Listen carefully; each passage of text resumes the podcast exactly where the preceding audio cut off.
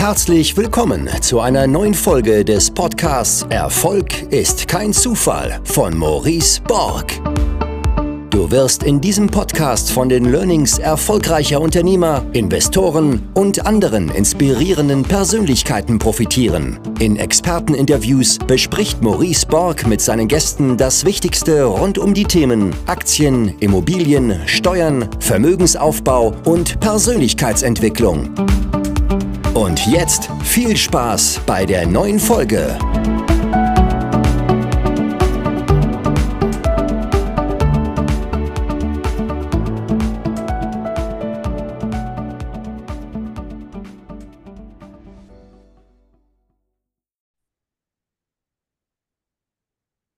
So, Servus, herzlich willkommen zu einer neuen Folge des Podcasts Erfolg ist kein Zufall. Heute mit dem Julian Backhaus, der denke mal, eine ähnliche Passion hat wie ich auch, nämlich mit erfolgreichen Menschen zu sprechen. Er ist äh, nämlich unter anderem der Herausgeber äh, des Erfolgsmagazin, was ich im Übrigen auch abonniert habe und äh, immer wieder gerne lese, weil ich mich damit äh, ja sehr gern beschäftige ähm, hast auch relativ früh schon angefangen, äh, im Leben Verleger zu werden. Das ist, denke ich, relativ untypisch. Äh, kenne jetzt wenig Verleger, aber äh, das schon äh, mit äh, Anfang 20 quasi anzugehen, das Thema ist, denke ich, auch sehr, sehr äh, beachtlich. Und ja, ich will heute mit dir darüber sprechen, was du ähm, aus den zahlreichen Gesprächen gelernt hast mit erfolgreichen Menschen, was erfolgreiche Menschen auszeichnet, was sie eint und Erstmal herzlich willkommen, Julian Backhaus. Vielen Dank für die Einladung, Maurice. Dankeschön. Sehr gerne. Ich habe es gerade schon gesagt, ähm, du hast äh, verdammt viele erfolgreiche Menschen interviewt. Was ist dir dabei aufgefallen? Was, was eint diese Menschen? Oh, die haben alle ihre Leidenschaft zum Beruf gemacht. Die sind auf dem richtigen Spielfeld gestartet und sind dabei geblieben. Das eint die definitiv. Ähm, die haben alle eine sehr starke Disziplin, geeint mit einer vorhergehenden, ganz klaren Entscheidung für ihren Weg. Weil nur wenn man ein Hobby hat oder nur wenn man eine Leidenschaft hat, heißt es ja nicht, dass man sich ähm, äh, nicht darauf ähm, oder davon abbringen lassen kann. Und ich glaube, viele Menschen haben eine Leidenschaft, lassen sich aber entweder davon abbringen im Vorhinein schon oder ähm, im Nachhinein, wenn es mal hart wird, dann bleiben sie nicht bei ihrem Weg. Und das haben insbesondere die, die berühmt geworden sind mit ihrer Leidenschaft, ähm, nicht gemacht. Die sind da sehr, sehr hart dabei geblieben. Und die haben natürlich auch einen gewissen Mut gehabt, Dinge zu tun, die sie gar nicht konnten, Dinge zu tun, die sie noch nicht verstanden haben oder die zuvor noch keiner gemacht hat. Also das heißt, die hatten gleichzeitig auch den Mut, sich zu blamieren, ähm, wenn es mal nicht geklappt hat. Mhm. Und der Punkt Disziplin, den du jetzt angesprochen hast, äh, da kriege ich auch immer die Frage gestellt, Maurice, wie werde ich diszipliniert? Äh, konntest du beobachten, was hat diese Menschen zu disziplinierten Menschen gemacht? Wie sind sie diszipliniert geworden? Was, was ist da so deine Einschätzung zu? Also einmal füttert die Leidenschaft Disziplin automatisch, weil wenn ich etwas wirklich liebe und gerne tue, dann tue ich es und dann tue ich es pausenlos. Ähm, jemand, der gerne Golf spielt, der kann eigentlich gar nicht genug vom Golfspielen bekommen. Dem musst du nicht zwingen, Golf zu spielen, sondern dem macht das Laune. Und ähm, singen auch, ja. Es gibt Menschen, die haben einfach eine natürliche Leidenschaft für Gesang und die singen unter der Dusche und beim Autofahren und eben auch im Tonstudio und auf der Bühne. Die musst du da auch nicht zu zwingen. Natürlich gibt es jetzt auf der anderen Seite auch mal Tage, an denen passt es einem vielleicht nicht so gut und da hat man vielleicht, ist man vielleicht ein bisschen krank oder sowas und man muss aber trotzdem an seiner Aufgabe arbeiten, weil man zum Beispiel irgendwie einen, einen Abgabetermin hat für ein Album oder wie auch immer. Und, ähm, und äh, dann ist es einfach die, ähm, ich nenne es mal Selbstüberzeugung, also dass man, dass man weiß, für Erfolg muss ich einen Preis bezahlen und ähm, dieser Preis ist vielleicht nicht immer charmant, aber dadurch, dass ich das Ergebnis haben will, bin ich bereit, diesen Preis, also diesen Schmerz sozusagen, zu ertragen. Vielleicht kann man das vergleichen mit jemandem, der frisch verliebt ist und seine große Liebe oder ihre große Liebe wohnen 700 Kilometer weit weg. Dann fährt man nachts trotzdem die Kilometer, weil man dann vielleicht diesen Menschen sehen will, auch wenn es unangenehm ist, auch wenn man sich irgendwie wachhalten muss, etc. Also da ist dann einfach die Liebe zum Produkt größer als der Schmerz. Mhm wahrscheinlich diese Menschen auch auszeichnet, die du da gesprochen hast. Äh, Im Hintergrund von dir sind immer einige zu sehen auf den ganzen Buchcovers, die du hast. Äh, äh, wer ist da zu nennen? Ich glaube, Arnold Schwarzenegger war bestimmt beachtlich, äh, Oliver Kahn auch in deinem Buch. Ob das ein Bushido ist, also Reinhold Messner wird hier mit beschrieben, also ganz, ganz un unterschiedliche Typen. Ich glaube, was die alle auch eint, ist, dass sie einen relativ hohen Grad an Selbstvertrauen äh, besitzen und das ist auch eine Frage, die mir oft gestellt wird. Ähm, wie kann ich ein, ein höheres Selbstbewusst, Selbstvertrauen, will ich mal nennen, Selbstvertrauen erlangen? Ähm, hast du da Tipps, Beobachtungen machen können?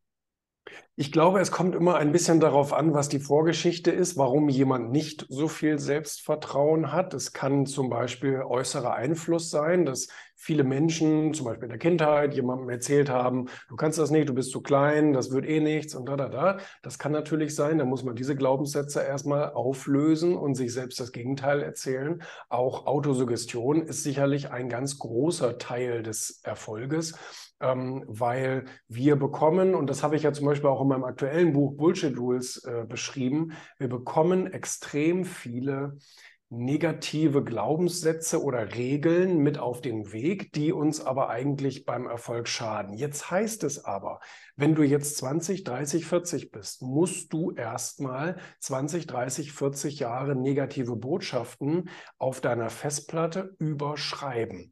Die kannst du nicht löschen. Wir können nichts löschen, was in unserem Kopf ist, aber wir können ein Gegengewicht schaffen. Und das tun die meisten Menschen nicht. Die meisten Menschen haben so einen Brocken von negativen Einflüssen in sich und haben aber so viel Positives, was sie dagegen setzen können. Und dann gewinnt automatisch diese Seite, weil negative Energie ist sowieso stärker als positive.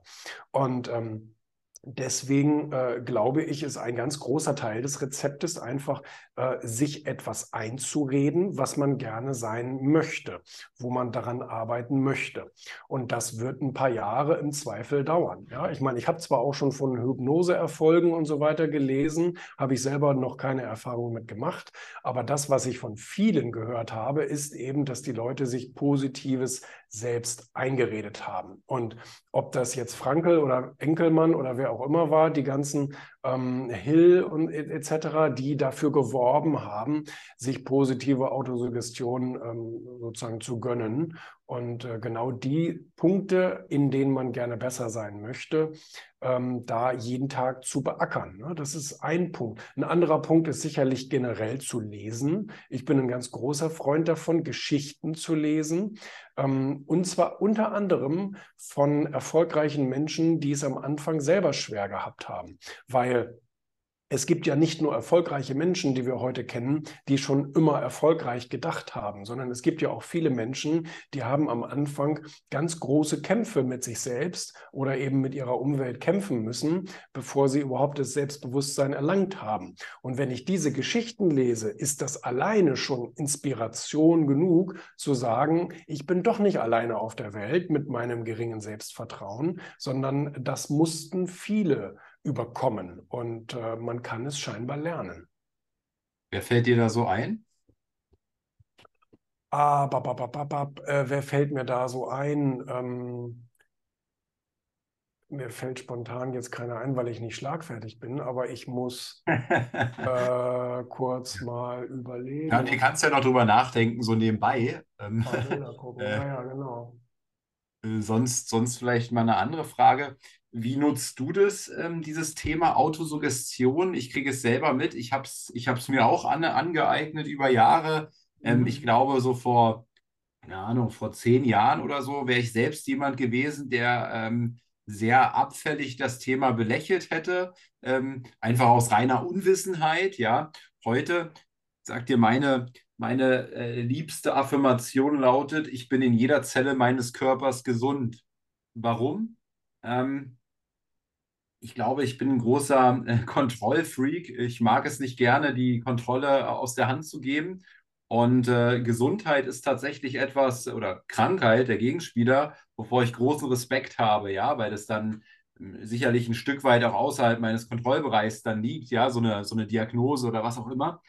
Und äh, wenn ich jetzt diesen Satz sage, ich bin in jeder Zelle meines Körpers gesund, dann empfinde ich automatisch Dankbarkeit. Und ich habe es mir richtig, äh, richtig anerzogen, dass das so ein richtig warmes Gefühl auslöst in mir, ja. deswegen ist das zum Beispiel ähm, die stärkste Affirmation, weil sie, weil es ein Satz ist, der meine Gefühlslage verändert.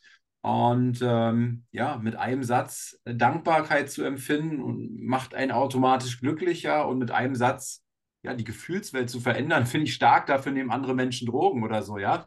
Ähm, äh, wie, wie, wie nutzt du das?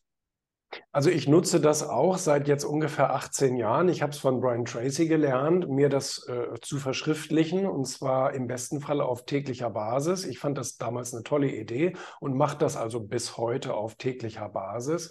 Mir meine Dinge, die ich gerne verbessern möchte, verändern möchte, erreichen möchte, mir tagtäglich aufzuschreiben. Welche das sind, behalte ich für mich, aber es funktioniert auf jeden Fall und es sind ungefähr zehn zehn, elf Sätze, ich muss mal nachzählen, weil die verändern sich auch von Jahr zu Jahr, weil man immer wieder neue Dinge hinzunimmt, wo man sagt, das, daran möchte ich jetzt arbeiten. Andere Sachen hat man schon toll gelöst und funktionieren.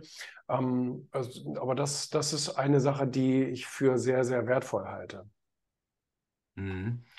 Und hast du persönlich ähm, über die Jahre, jetzt über die Erfahrungen ähm, der Gespräche, über dein Selbststudium, dir noch andere Routinen angeeignet, die du empfehlen kannst für ein erfolgreicheres Leben?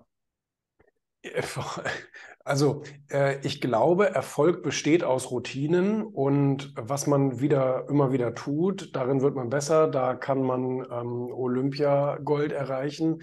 Ich habe ganz viele Routinen entwickelt. Ich habe zum Beispiel die Routine entwickelt, jeden Tag zu lesen. Ähm, wir lesen komischerweise gerade, ich glaube, dasselbe Buch. Ähm, dieses weiße mit der grünen Aufschrift über die Stoiker, kann das sein? 52 Regeln oder irgendwas ähnliches? Äh, ich lese tatsächlich auch ein äh, Buch über die, aber das heißt, ähm, ich glaube, das, ich es jetzt gar nicht zusammen. Das heißt ein bisschen anders, das heißt irgendwie das Erfolgs, ähm, das Erfolgsgeheimnis für ein gutes Leben oder irgendwie so. Interessant, weil ich habe nämlich gerade, ähm, äh, ich lese immer parallel zwei Bücher und eines davon hatte exakt dieselbe Stelle, wie du anmarkiert hast. Und das hat mich so erstaunt. Vielleicht ist es tatsächlich einfach dasselbe Zitat von Marc Aurel oder irgendwas ähnliches. Ja. Oh, und das war einfach Zufall, aber es, ich äh, war mir schon fast sicher, dass wir gerade dasselbe Buch lesen aus dem Finanzbuchverlag. Ähm, aber äh, das ist eine meiner Routinen, jeden Tag zu lesen. Und äh, ich ähm, äh, lese gerade noch ein anderes Buch. Ähm, wie, wie heißt das denn? Die besten Börsenweisheiten oder irgendwas ähnliches. Und ähm, äh, da drin steht auch, äh, da wird jemand zitiert, ich weiß gerade nicht mehr wer, da wird zitiert, ich habe noch nie einen erfolgreichen Menschen kennengelernt, also einen besonders erfolgreichen Menschen, der nicht jeden Tag gelesen hätte. Und ich glaube, das ist eine große Erfolgs- ähm, Weisheit, jeden Tag seinen Geist auch positiv zu füttern mit irgendwelchen äh, mit irgendwelcher Literatur, die eben förderlich ist für Erfolg, Biografien etc. Damit habe ich früh angefangen, habe bis heute bestimmt 1500 durch und ich glaube, nichts hat mich positiver auf Erfolg eingestimmt und auch auf mögliche Probleme oder Niederlagen vorbereitet, als zu lesen. Also das ist sicherlich eine Routine. Eine andere Routine ist ähm, Thema Ernährung, du hast es eben indirekt angesprochen, ja, also auch da ähm, jeden Tag äh, Vitamine, Nährstoffe und so weiter dem Körper alles zu geben, was er braucht, auch was wir über die normale Nahrung nicht zu uns nehmen, irgendwie äh, zu substituieren. Ähm, das ist eine wichtige, eine wichtige Routine. Ähm, ja, viel, viel Wasser zu trinken, ähm, halte ich auch insbesondere also für Energie und Gesundheit und äh, Entgiftung und so weiter für enorm wichtig, irgendwie seine drei Liter Wasser mindestens am Tag runter zu, runter zu spülen und morgens am besten mit einem Liter anzufangen. Ein Liter schaffe ich aber nicht, morgens ein halber Liter schaffe ich. Und ähm, ich glaube, viele haben bis zwölf einen Kaffee getrunken, aber haben äh, noch kein Wasser zu sich genommen, wes weshalb, glaube ich, viele Menschen krank werden. Und ähm, ich glaube, es, es gibt auch andere Routinen, die nicht so konkret sind. Es gibt zum Beispiel so etwas wie neugierig zu sein. Also sich nicht zu verschließen, sondern einen offenen Geist zu haben, nicht nur für die Meinungen anderer und sich auch mal in jemanden anders hineinzuversetzen, sondern einfach auch zu schauen, was passiert hinter den Kulissen da draußen. Ähm, da muss ich insbesondere sagen, in meiner Zeit als, ähm, als ich mit meiner Medienagentur damals angefangen habe. Ich habe ja nicht mit einem Verlag angefangen, mich selbstständig zu, machen, sondern habe davor noch eine Medienagentur gehabt und habe da ähm, so viel Kontakt zu unterschiedlichen Branchen gehabt und habe in verschiedene Branchen hineingeschaut, dass ich die deutsche Wirtschaft um ein Vielfaches besser verstanden habe, als wenn ich immer nur von außen geschaut hätte. Also neugierig zu sein ist sicherlich auch eine der besten Routinen. Wie bist du darauf gekommen, was Medienunternehmer zu werden? Was ist, was bedeutet das überhaupt? Also, ähm, ich habe mich als Kind in dieses Thema verliebt. Ich hatte immer Zeitschriften und Zeitungen, also insbesondere Wirtschaft, ähm, auf dem Tisch liegen und habe also Bloomberg Deutschland und alles konsumiert, was ich kriegen konnte und fand das einfach toll und wollte gerne irgendwie beruflich in dieser Branche zu Hause sein. Und habe dann damals als Jugendlicher mich auch schon für die regionale Zeitung engagiert etc. Wollte dann eigentlich auch eine Ausbildung zum Verlagskaufmann machen, aber äh, dazu hatte ich immer zu wenig Lust in der Schule und hatte immer schlechte Noten und mit schlechten Noten wurde ich dann nirgends angenommen. Also musste ich dann mir später nach einer normalen Berufsausbildung irgendwie den Quereinstieg suchen und das führte bei mir eben über eine Medienagentur, weil Verlagssektor ist halt sehr kompliziert. Ich wusste damals nicht, wie das ganze Ding funktioniert. Äh, dazu hätte ich ja gerne eine Ausbildung gemacht, aber ich musste mir das dann eben irgendwie selber beibringen und habe dann diese sechs Jahre Agentur genutzt, mich da so langsam hineinzuarbeiten. Also mhm. es ist einfach Liebe, Leidenschaft. Anders kann man das nicht erklären. Und du hast gerade von äh, ungefähr 1500 gelesenen Büchern gesprochen.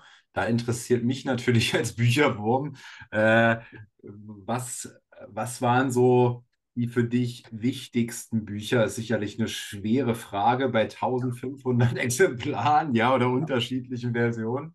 Mhm. Mhm. Es gibt natürlich ein paar Klassiker, die, die wir alle großartig finden und die uns allen geholfen haben, wahrscheinlich unisono. Nicht? Also ähm, Napoleon Hill, Denke nach und werde reich, ist klar. Dale Carnegie, Wie man Freunde gewinnt, ist klar. Sorge nicht, ich lebe gerne auch. Ähm, dann gehört sicherlich sowas wie Les Giblin, gekonnter Umgang mit Menschen, so ein bisschen als, als leichtere Lektüre ähm, dazu oder äh, viele Bücher von Alan Pease, ja, also Umgang mit Menschen, Manipulation von Menschen, Kommunikation, zwischenmenschliche, ungesagte Dinge etc. Ähm, so, was fand ich noch spannend? Ähm, Brian Tracy Ziele hat mich enorm beeinflusst. Absolut. Es war, glaube ich, mein zweites oder drittes Buch, enorm beeinflusst ähm, Kiyosaki, Rich Dad Poor Dad und auch viele Abwandlungen seiner folgenden Bücher waren sicherlich wichtig für unternehmerisches Denken. So denken Millionäre von T.H.F. Ecker ist sicherlich auch ein guter Einstieg gewesen, sich so ein bisschen mit dem Thema ähm, äh, ja, Reichtum und so weiter zu beschäftigen. Ähm, was ich sehr gut fand, war ähm, äh, manchmal haben die unterschiedliche Titel. Jetzt muss ich mal gucken. Also The Art of the Deal kam früher auch mal von Donald Trump, kam damals auch mal raus als So werden sie erfolgreich. Ähm, so hieß es damals. Und ähm, jetzt ist es wieder als Art of the Deal, ich glaube, bei Plassen erschienen. Ja. Und ähm, das war sicherlich ein großartiges Buch. Ähm, Tony Robbins hat ein paar sehr gute Bücher geschrieben, Unleash the Power Within und so weiter. Äh, was ich aber noch besser finde von Tony Robbins, meiner Meinung nach sein bestes Buch ist ähm, Kleine Veränderungen, große Unterschiede. Und ähm, das ist ein, ein Buch, wo so kleine kleine Textblöcke drin sind, weil normalerweise hat Tony Robbins die, an, die dumme Angewohnheit zu faseln. Also diese, das sind, das sind teilweise Kauderwelsch-Seiten, wo man echt Schwierigkeiten hat, das zu lesen, finde ich. Ähm, aber dieses Buch war sehr klar, sehr direkt auf den Punkt, sehr kurze Anleitungen für, für ein besseres Mindset etc. Das hat, das fand ich sehr beeindruckend. Ähm, ist auch schon ein bisschen älter, hm, kam aber neu raus beim Finanzbuchverlag. Dann äh, Dann äh, Die Fünf Sprachen der Liebe von Chapman ist natürlich ein tolles, tolles Buch, um andere Menschen zu verstehen. Ähm, badam, badam, badam. Gerade den Partner, ne? Die Partnerschaft, da finde ich das Ja, äh, absolut. So äh, für Ja. mich mal so, dass die Buchempfehlung für jeden, der ernsthaft eine Beziehung führen möchte. Und äh, wenn man das gelesen hat, dann sieht man bei sich selbst wahrscheinlich auch so in den Beziehungen, die man so hatte und auch bei vielen anderen Beziehungen, dass, dass es oft nicht läuft, weil beide eine unterschiedliche Sprache der Liebe sprechen und sich dessen nicht bewusst sind. Ja, definitiv. Das, das weiß kaum einer und das ist sehr schade. Ähm, ich finde das Buch von Rainer Zittelmann, Setze dir größere Ziele, auch sehr gut, weil es sehr viele Biografien auf eine sehr charmante Art und Weise zusammenfasst, auf 230 Seiten oder was weiß ich. Und sowas finde ich immer toll, weil dann kann man sich auch mal, dann liest man auch mal über Persönlichkeiten, über die man vielleicht normalerweise nichts lesen würde und denkt, oh, das Leben ist aber doch recht spannend, da gehe ich mal tiefer rein, vielleicht mit einem nachfolgenden Buch. Ähm, also da und auch seine anderen, ähm, ich kann mir immer gar nicht jeden Titel merken, aber er hat auch viele andere zusammenfassende, so Zitatwerke und so weiter veröffentlicht, ähm, die ich sehr, sehr, die ich sehr, sehr gut fand. Und ähm, so, jetzt habe ich bestimmt noch, bestimmt noch 20 vergessen, die ich einfach Ja, ja, ich. großartig und äh, bereichernd fand. Aber das Kenne ich gut. Nee, war ja, viel, war ja vieles dabei jetzt, auch äh, viel Unterschiedliches. Ich glaube, da kann sich jeder was rauspicken.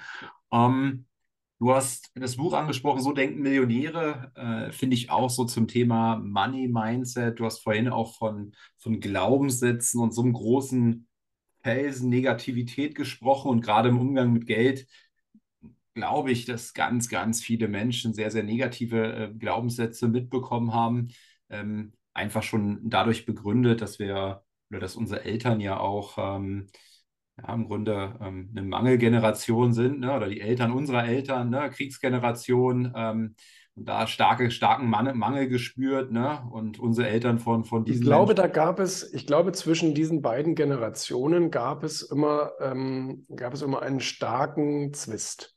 Ich glaube, genau wie du sagst, unsere Großeltern kamen aus dem absoluten Mangel, aus dem absoluten Verzicht, haben deswegen aus Angst heraus sehr viel gespart, sind sehr vorsichtig mit Geld umgegangen, etc.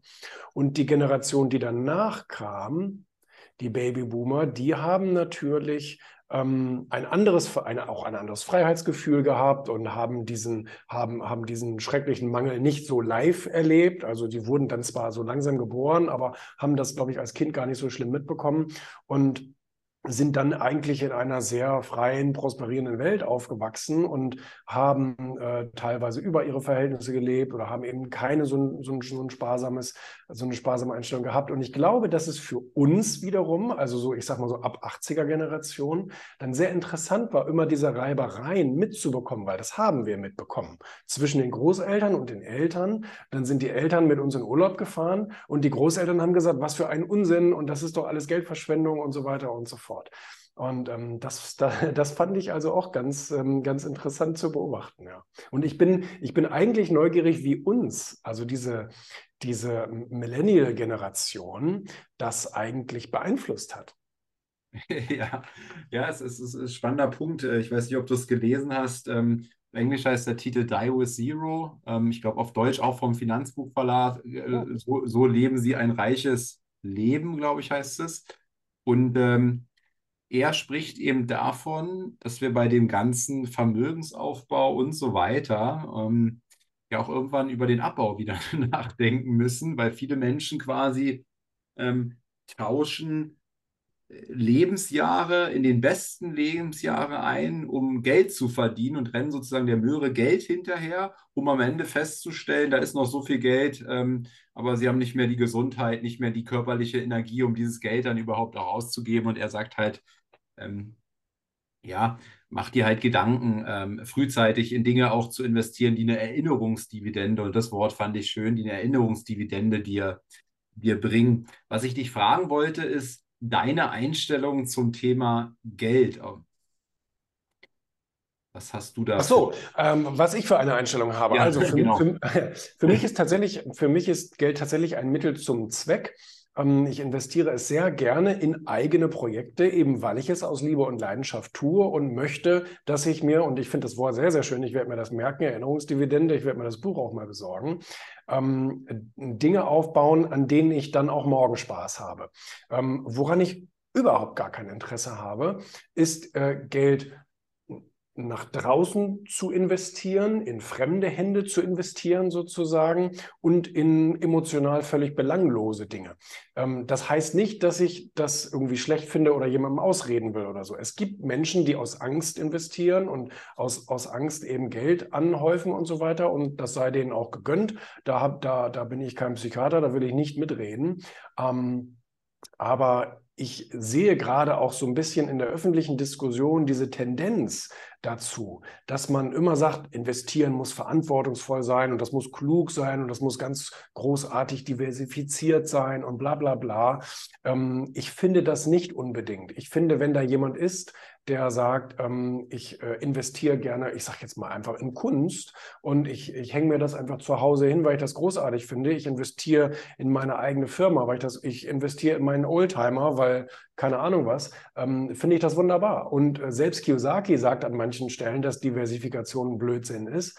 Und ähm, Deswegen bin ich da also sehr, sehr viel risikofreudiger und investiere manchmal Hunderttausende von Euro in irgendein Projekt, wo jeder sagt, bist denn du verrückt? Aber ich sage, das ist mein Ding, das ist mein Baby. Und wenn es funktioniert, dann freue ich mir einen Arsch ab. Ähm, und wenn das nicht funktioniert, dann ist es ja egal. Das ist doch mein Geld, was ich verbrenne. Ja, ich glaube, Diversifikation ist immer dann wichtig, wenn man nicht besonders viel Ahnung hat. Ne? Ähm, äh, siehst es ja auch, wenn du dir die Portfolios mal von den Großen anschaust. Ich glaube, Charlie Munger zum Beispiel hat vier Titel im Portfolio oder so. Ja, also äh, die sind dann oft gar nicht äh, selbst in diesem Aktienbereich so krass diversifiziert. Ich denke, weil sie einfach ähm, viel, viel näher dran sind, viel mehr Ahnung haben, viel mehr Netzwerk haben, viel mehr Informationen und so weiter. Ähm, und dann ist ja schon die Frage, warum sollte der jetzt auf 100 Pferde setzen, wenn er weiß, dass äh, die vier Pferde vielleicht schneller ins Ziel kommen. Ne? Und äh, genauso auch der, ähm, der, der, der, der Unternehmer. Ähm, ich habe ja auch äh, viel in Immobilien investiert und mit Aktien auch romantiert und ähm, mein Aktienportfolio war dann irgendwann, weiß ich nicht, 500.000, 600.000 und äh, ich habe da Einzelaktien gekauft und so weiter. Und dann habe ich mir die Frage gestellt, wie sinnvoll ist es eigentlich, was du hier gerade machst? Äh, mit 500.000, meinetwegen hast du im Vergleich zu vielen, ja, zu vielen Menschen und vielen, die auch in der Finanzcommunity unterwegs sind, einen relativ großen Hebel. Aber wenn du jetzt da jeden Tag irgendwie Zeit reinsteckst, ähm, wie sinnvoll ist es wirklich? Und da bin ich einfach zu dem Entschluss gekommen, dass es viel, viel sinnvoller ist, meine Energie in meine Unternehmen zu stecken, ja, weil der Hebel ist quasi völlig unbegrenzt, ja. Wenn ich mir, mir angucke, das finde ich immer so ein spannendes Beispiel, dass der WhatsApp-Gründer ähm, äh, zwei Jahre nach der Gründung von WhatsApp das Ding verkauft hat an, an Facebook für irgendwie 16, 19 Milliarden oder was, ja, dann sieht man immer, wie, was heutzutage einfach möglich ist auf dieser Welt. Ähm, wie, wie verfährst du äh, mit Investments? Wo steckst du dein Geld rein? Und genau das habe ich von Wolfgang Grupp damals gelernt, ähm, dieser mittelständische Unternehmer, mit dem habe ich damals einiges zusammen gemacht und ich hatte ihn dann bei mir in Frankfurt auf der Bühne und er sagte was, was ich total großartig finde ähm, und bis heute mich daran halte, ist, ich, also ich kann das jetzt nicht so nachsprechen, nicht? Ja. ich investiere mein Geld in meine eigenen Unternehmen und, und dann kam ungefähr das, was ich eben gesagt habe, ja, und wenn es funktioniert, dann ist super und wenn nicht, dann ist halt mein Geld. So. Und äh, das war eine Philosophie, die ich sehr gut geteilt habe und die ich bis heute spannend finde.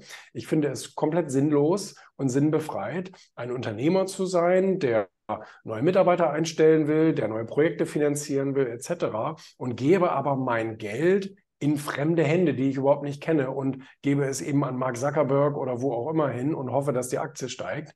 Ähm, das ist etwas, womit ich, womit ich mich nicht anfreunden kann und will. Deswegen investiere ich es tatsächlich äh, zu 100 Prozent in meine eigenen Unternehmen. Ah, spannend. Und das ganze Thema Rückschläge, ähm, wie hast du quasi einen, einen, einen, Mindset entwickelt, eben mit Rückschlägen auch umzugehen? Und was waren so deine härtesten Rückschläge der letzten Jahre? Äh, ähm, Ja, das ist gleichzeitig gut und schlecht, dass ich noch keine großartigen Rückschläge hatte. Also natürlich hat jeder von uns mal irgendwie ein paar Stolpersteine, über die er fällt, ähm, aber nie so, dass es mich irgendwie großartig tangiert hätte. Ähm, ich glaube, die schwierigste Zeit war am Anfang meiner Selbstständigkeit. Eben weil ich es aus Liebe und Leidenschaft tue und auch getan habe, habe ich nie so mich wirklich für die Betriebswirtschaft interessiert. Ich habe mich für die Sache an sich interessiert. Das ist bis heute so geblieben, aber ich musste dann irgendwann lernen, auch betriebswirtschaftlich muss man sich natürlich mit seinem Unternehmen beschäftigen. Das heißt, man muss eine Gewinnquote haben und man kann nicht, man kann nicht einfach die Hälfte äh, des, des, der Benchmark nehmen, aber die doppelt so gute Leistung anbieten etc. Und das, darauf haben damals in der Agenturzeit ähm, da hatte ich es da hatte ich's nicht leicht, sogar mich Kunden darauf aufmerksam gemacht. Und die haben gesagt, Julian, ähm, du machst eine tolle Leistung hier und ähm, das finden wir wirklich großartig. Aber du nimmst die Hälfte von allen anderen. Warum machst du das? Und dann habe ich gesagt, das ist eine gute Frage. Wenn selbst meine Kunden mehr bezahlen wollen, dann sollte ich mir darüber mal an, anfangen, Gedanken zu machen. Und auch wenn ich mich bis heute nicht sonderlich für Finanzen interessiere, ist das etwas, was ich was ich lernen musste und ähm, ja, womit ich mich beschäftigen musste. Ein schöner Indikator ist immer, wenn du, wenn du oft im Verkauf oder wenn du im Verkaufsgespräch nie hörst, ähm, oh, das ist ja. aber viel, oder du merkst so eine Reaktion, so, okay, ähm, dann bist du immer zu billig. Genau. Und das haben wir uns auch heute, auch im Vertrieb und so weiter, immer auf die Fahne geschrieben. Ähm, wir schauen uns immer ein Jahr lang an, wie unsere Preise kommentiert werden. Wenn sie nicht kommentiert werden, erhöhen wir sie im nächsten Jahr. und so lange, bis irgendwann sich jemand beschwert. Ja, ja. Und äh, zu deiner Erfahrung jetzt als Unternehmer, was waren so die, die Key Learnings äh, der, ja, der letzten Jahre? Ähm, Arbeit abzugeben, auch wenn sie vielleicht ein bisschen schlechter erledigt wird. Weil wenn man als Selbstständiger startet und man gibt sein ganzes Herzblut in sein Produkt hinein oder in seine Dienstleistung hinein, ähm, dann ist das für einen selber der 100% Standard. Wenn du allerdings größer werden willst, musst du automatisch Mitarbeiter einstellen. Das ist ganz klar, weil deine Zeit ist begrenzt und deine Arbeitsleistung. Und dann musst du dich daran gewöhnen, zumindest in der Regel, dass du nicht mehr diesen 100%-Standard erreichst. Weil ähm, Menschen, A, sind sie angestellt bei dir und werden niemals so viel Herzblut in das Unternehmen stecken wie du. Das geht gar nicht. Das wäre unlogisch. Und B, ähm, haben auch Menschen ein unterschiedliches Qualitätsverständnis etc. Vielleicht machen sie es auch nur auf eine andere Art und Weise. Es entspricht zwar nicht deinen 100 Prozent, aber den, für den Kunden ist es immer noch 100 Prozent. Und an das musste ich mich tatsächlich gewöhnen, ähm, auch andere Wege zuzulassen und anderes Qualitätsverständnis zuzulassen und generell, ich sage mal, meinen Anspruch, den ich an mich selber stelle, nicht auf Mitarbeiter zu, zu transferieren. Und das war sicherlich so mein, mit so mein größtes Learning. Ähm, es ist nicht so, dass ich Spaß an Mitarbeiterführung habe, bin ich auch ganz ehrlich. Das ist etwas, wovor ich mich eher verstecke und drücke und so weiter. Ähm, aber es ist halt immer notwendig, ja. Mhm. Äh, das kann ich, kann ich gut nachempfinden. Und wie, wie hast du dich daran gewöhnt? War es dieser Satz, den du gerade schon gesagt hast? Also ähm, eher sozusagen so Henry Ford-mäßig, die Kunst ist es, sich in den Standpunkt des anderen zu versetzen, also zu sagen, ähm, naja, das sind meine definierten 100 Prozent, aber der andere definiert eben meine 80 Prozent als seine 100? Ähm, diesen Wunsch gibt man, glaube ich, nie auf, Kopien von sich selbst zu finden, auch wenn es natürlich unrealistisch ist, aber dem Traum hängt man trotzdem nach. Ich würde nicht sagen, dass ich, dass ich ähm, da, damit wirklich Frieden geschlossen habe. Ich würde aber sagen, dass ich es geflissentlich übersehe. Also, dass ich einfach mich daran gewöhnt habe, ich sage mal, das so wegzudrücken und zu sagen, ja, okay, ist in Ordnung, machen wir jetzt so. Ähm, anstatt dann zu versuchen, so lange an diesem Schräubchen zu drehen und an diesen letzten 20 Prozent zu drehen, die sich dann ewig hinziehen. Das funktioniert halt einfach vom, vom, vom Time-Management nicht. Wir müssen ja fertig werden. Und insbesondere wir in der Verlagswelt, wir haben absolute Deadlines. Also bei uns gibt es nicht, also wir haben, wir haben ein Jahr im Voraus unsere EVTs kommuniziert mit dem Handel, also unsere Erstverkaufstage. Das heißt, der Handel weiß jetzt schon, wann wir im Oktober 2023 rauskommen. Und dieser Tag ist gesetzt. Ähm, das bedeutet, ich kann nicht einfach sagen, ja, nö, och, äh, das schaffen wir jetzt mal gerade nicht so, weil ich bin noch nicht so ganz zufrieden da mit der, mit der, mit der Bildqualität. Äh, wir, wir kommen mal dieses Jahr vier Tage später raus. Das gibt es einfach nicht. Und ähm, deswegen muss ich dann irgendwann zu sagen, ja, komm, wir haben jetzt 80 Prozent, ist in Ordnung, die nächste Seite, weil wir müssen jeden Monat Seiten produzieren, Seiten produzieren, Seiten produzieren, weil wir geben ja äh, drei Magazine raus. Also wir haben fünf Medienmarken und drei Magazine erscheinen teilweise jeden Monat. Und äh, das heißt, da gibt es einfach nicht viel Diskussion. Irgendwann ist nun mal, sind die 50 Seiten fertig und ähm, dann ist da was, wo ich sage, oh, das hätte ich eigentlich gerne schöner gehabt. Aber hm, so ist es jetzt nun mal, weil wir müssen raus. Und ich glaube, das hilft mir auch ein bisschen dabei, darüber hinwegzusehen. Aber also, eben auch, ich meine, ich will ja, ich, ich will ja etwas produzieren und ich will ein Ergebnis haben. Und ähm, äh, das, das funktioniert, glaube ich, in keinem Unternehmen. Also ich, ich weiß nicht, wie es dir geht, aber ich habe mit so vielen Unternehmen zu tun, täglich, ähm, mit Ämtern äh, sowieso und so weiter, aber mit Unternehmen, die einfach keine guten Leistungen er, erbringen wo ich einfach sage, da geht so viel schief bei allen. Äh, da bin ich noch froh, dass bei uns im Vergleich eigentlich sehr wenig schief geht. Aber trotzdem ähm, darf ich nicht meinen eigenen Standard auf die ganze Mitarbeiterschaft übertragen. Ja, ja, ja. Und welche drei Magazine hast du? Falls sich der eine oder andere das hier fragt. Und da Erfolgmagazin ist unser bekanntestes Magazin. Das Sachwertmagazin ist unser ältestes Magazin, jetzt seit fast zwölf Jahren. Und das Founders Magazin ist unser jüngstes Magazin. Da geht es um das Thema Gründen, Unternehmertum, Startup und so weiter. Und dann gibt es eben noch das Finanzblatt, ist aber eine reine Online-Plattform. Und dann gibt es Wirtschaft TV, das ist unser Bewegtbildbereich wo wir eben ähm, Nachrichten äh, in, äh, und, und Interviews produzieren im Studio in Hamburg und an der Börse in Frankfurt. Und wie viele Menschen äh, hast du in den, deinen Unternehmungen, die für dich jetzt arbeiten oder mit dir? 20 sind fest und dann Freelancer, die dann oben drauf kommen. Ne? Ja, ja. Und in dem Erfolg-Magazin, da hast du habt ihr, oder hast du, führst du ja auch die Interviews oder viele Interviews. Ähm, super, super große Persönlichkeiten. Ich hatte schon mal vorhin erwähnt, Arnold Schwarzenegger zum Beispiel ähm, ähm, kennengelernt. Wer war so die inspirierendste Person? So auch vielleicht von der, von der Live-Aura oder und, und dann vielleicht auch die Frage, das interessiert mich auch, ähm, wo hattest du so die größte Überraschung, weil du vorher vielleicht auch eine Ahnung, vielleicht ein negatives Bild hast und dann hat sich das total anders dargestellt, wenn man die Person so in Live ähm, dann sieht? Ähm, also, die sicherlich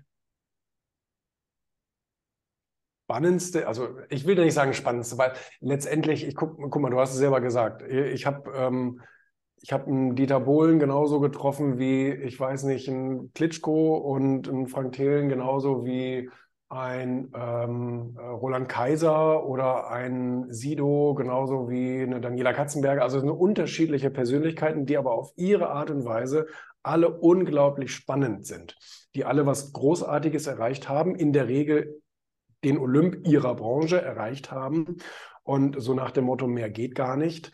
Und ähm, äh, und, und diese Leute haben natürlich alle was Tolles zu erzählen, wo man inspiriert wird und wo man sich auch ein paar Sachen mitnehmen kann. Ähm, ich würde sagen, der, der sein Leben am meisten riskiert hat, war sicherlich Reinhold Messner, also jemand, der ähm, überall dort war, wo ein Mensch nicht hingehen sollte. Das ist auch seine eigene Wahrnehmung von sich selbst und seinem Lebensstil. Und ähm, ich fand muss ich sagen, seine Betrachtung des Lebens ganz gut, weil er dazu motivieren möchte, sehr viel über den Tod nachzudenken. Und das muss ich sagen, fand ich, also ich habe es in Büchern schon oft gelesen vorher, beschäftigen Sie sich mit Ihrer Beerdigung und ja, wie wollen Sie gelebt haben und haben Sie heute wirklich das getan etc. Und ähm, und das ist etwas, was er auch in seinen Büchern und Vorträgen sehr propagiert, sich eben mit dem Tod mehr zu beschäftigen, damit man intensiver leben kann. Und ähm, das war ein Learning, was ich sehr spannend fand. Und ich fand auch seine Aufgeräumtheit ähm, und seine Klarheit sehr interessant, weil nur so überlebst du diese ganzen Expeditionen. Wenn du sehr gut vorbereitet bist, wenn du genau weißt, was du kannst und was du nicht kannst, wenn du genau weißt, wo ich sag mal, Punkte kommen, wo du sagst, Achtung, jetzt ist es der richtige Zeitpunkt innezuhalten und wo der Punkt kommt, jetzt ist es der richtige Zeitpunkt weiterzugehen. Also diese Art, ja, diese Lebenskunst, die fand ich wirklich sehr, sehr spannend. Ähm, er hat auch einen Satz geprägt, den ich gerne zitiere. Und zwar, wenn du am Ende deines Lebens auf ein gelungenes Leben zurückblickst, ist das zu spät weil er eben dafür werben will, jeden Tag aus den Möglichkeiten alles rauszuholen. Ähm, er sagt, ich habe so viele Kritiker, so viele ganz ultra schlaue Menschen, die mich kritisieren für mein Tun. Aber während die mich kritisieren, lebe ich mein Leben und äh, ich habe viele Erfolge dabei. Ich habe auch einige Niederlagen dabei, aber ich habe sehr viel mehr Erfolge dabei. Und, ähm, und das finde ich eben eine gute Art und Weise, voranzukommen im Leben. Nicht darauf zu warten, dass irgendwie alles schlau und perfekt ist, sondern einfach jeden Tag seine Möglichkeiten zu nutzen, weil du kannst nicht auf morgen warten. Wer realistisch in diesem Leben unterwegs ist, der weiß, morgen kann eventuell gar nicht stattfinden. Nur jetzt haben wir absolut in der Hand. Jetzt, wo wir hier sitzen, wissen wir, we're alive und wir können was tun. Aber ob das morgen so ist, das kann uns keiner, kann uns keiner sagen. Ne? Deswegen die Einstellung fand ich sehr, sehr spannend. Und zu deiner zweiten Frage, wer hat mich überrascht? Ich würde sagen, damals in meinem jugendlichen Leichtsinn ähm, hat mich Bushido am meisten überrascht, weil ich dachte wirklich so, boah, muss ich mich da jetzt warm anziehen? Muss ich einen Polizeischutz mitnehmen oder so? Weil ich habe, ich wusste es nicht. Ist, ist der Mann jetzt gefährlich oder nicht? Weiß ich nicht. Weil damals war ja diese ganze Geschichte auch mit dem, mit dem, mit dem Clan und so weiter, das war alles ja noch aktiv. Ja, mhm. die, die haben damals wirklich äh, ihr Leben zusammengelebt. Und war Arafat ähm, auch dabei bei dem Interview?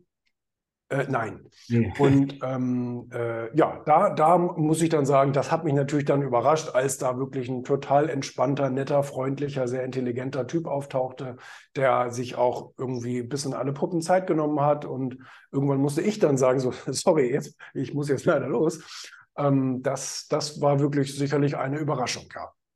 Mhm. Und ich hatte bei LinkedIn ähm, einen Beitrag von dir gesehen. Ähm, es gibt ja auch einige Bilder, dass du, dass du gerne ähm, im, im, Privatjet fliegst und dann hast du dich dazu geäußert. Ich glaube, dann gab es dann auch so ähm, ähm, einige Stimmen, die sich darüber aufgeregt haben. Ähm, was war da los? Ähm, wer sich darüber aufgeregt hat, weiß ich nicht, weil ich meine Kommentare nie lese. Ich bin ah, nur, ja. ein nur, ein Produzent in den sozialen Medien, kein Konsument. Ähm, aber sicherlich ging es, also ich könnte mir vorstellen, dass du den Beitrag in der ARD meinst, weil, ähm, genau, weil es eine ARD-Doku gab, die ja. erfolgreichste ARD-Doku momentan in der Mediathek, ähm, die mich eben so als Negativbeispiel genommen hat, ja, also jemand, der die Umwelt verpestet und allen Leuten das Leben schwer macht, so nach dem Motto.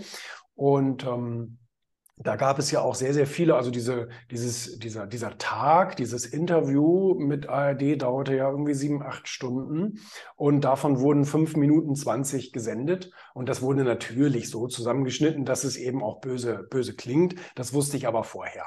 Ähm, darauf habe ich mich aber trotzdem eingelassen, weil ich einfach dieses, diesen, ähm, diese Diskussion äh, spannend finde. Und ähm, genau, und ich habe dann auf LinkedIn dazu geschrieben, dass eben vieles dabei weggelassen wurde, dass eben die gerade diese Privatfliegereiindustrie eine der einzigen ist, die seit zehn Jahren am CO2-neutralen Fliegen arbeitet. Dafür hat sich Lufthansa und Co. die letzten Jahre ja überhaupt nicht interessiert, weil es war ja nicht wichtig.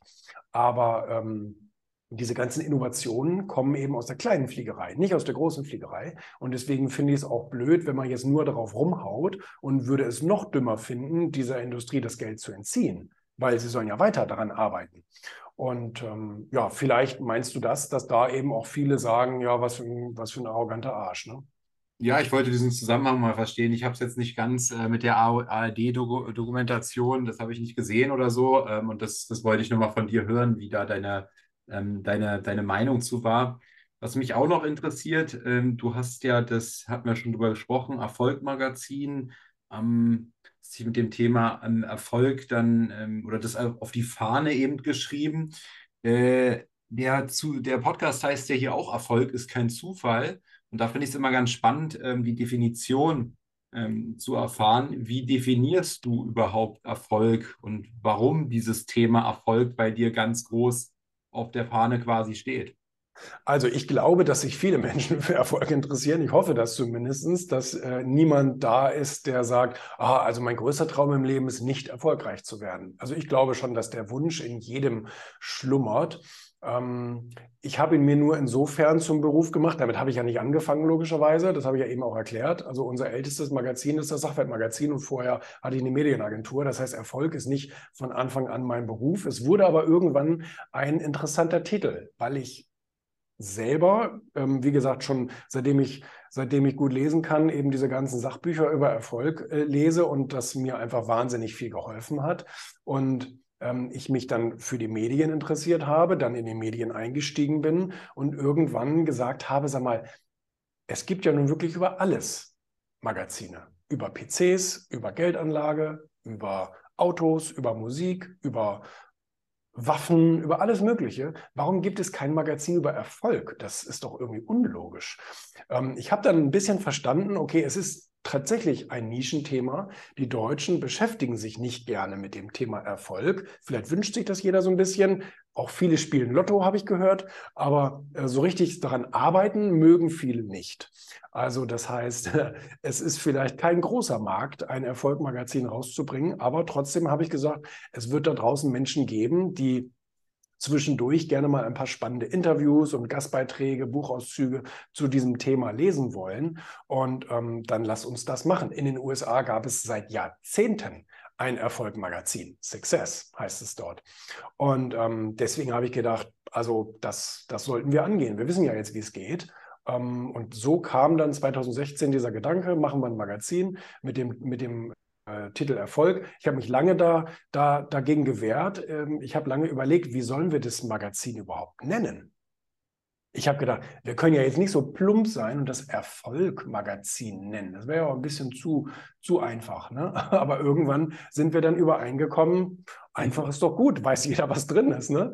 Und kann man sich auch gut merken. Also los, äh, so, so kam das dann. Ja, Julian, vielen, vielen Dank für deinen Einblick heute. Äh, Stunde ist schon wieder äh, verflogen hier, die knappe Stunde. Und äh, fand, das, fand das sehr kurzweilig, sehr authentisch von dir. Ähm, vielen lieben Dank, dass du dir Zeit genommen hast. Und äh, werd mal deine Projekte hier auch verlinken. Ähm, bei Instagram bist du auch zu finden. Hatte ich heute schon in die Story mitgemacht. Und äh, ja, ich sage danke an euch immer, die bitte noch eine Bewertung abzugeben. Das ist äh, immer wichtig für die Reichweite, dass der Podcast weiter wächst. Und äh, Besten Dank, Julian Backhaus. Danke, Maurice.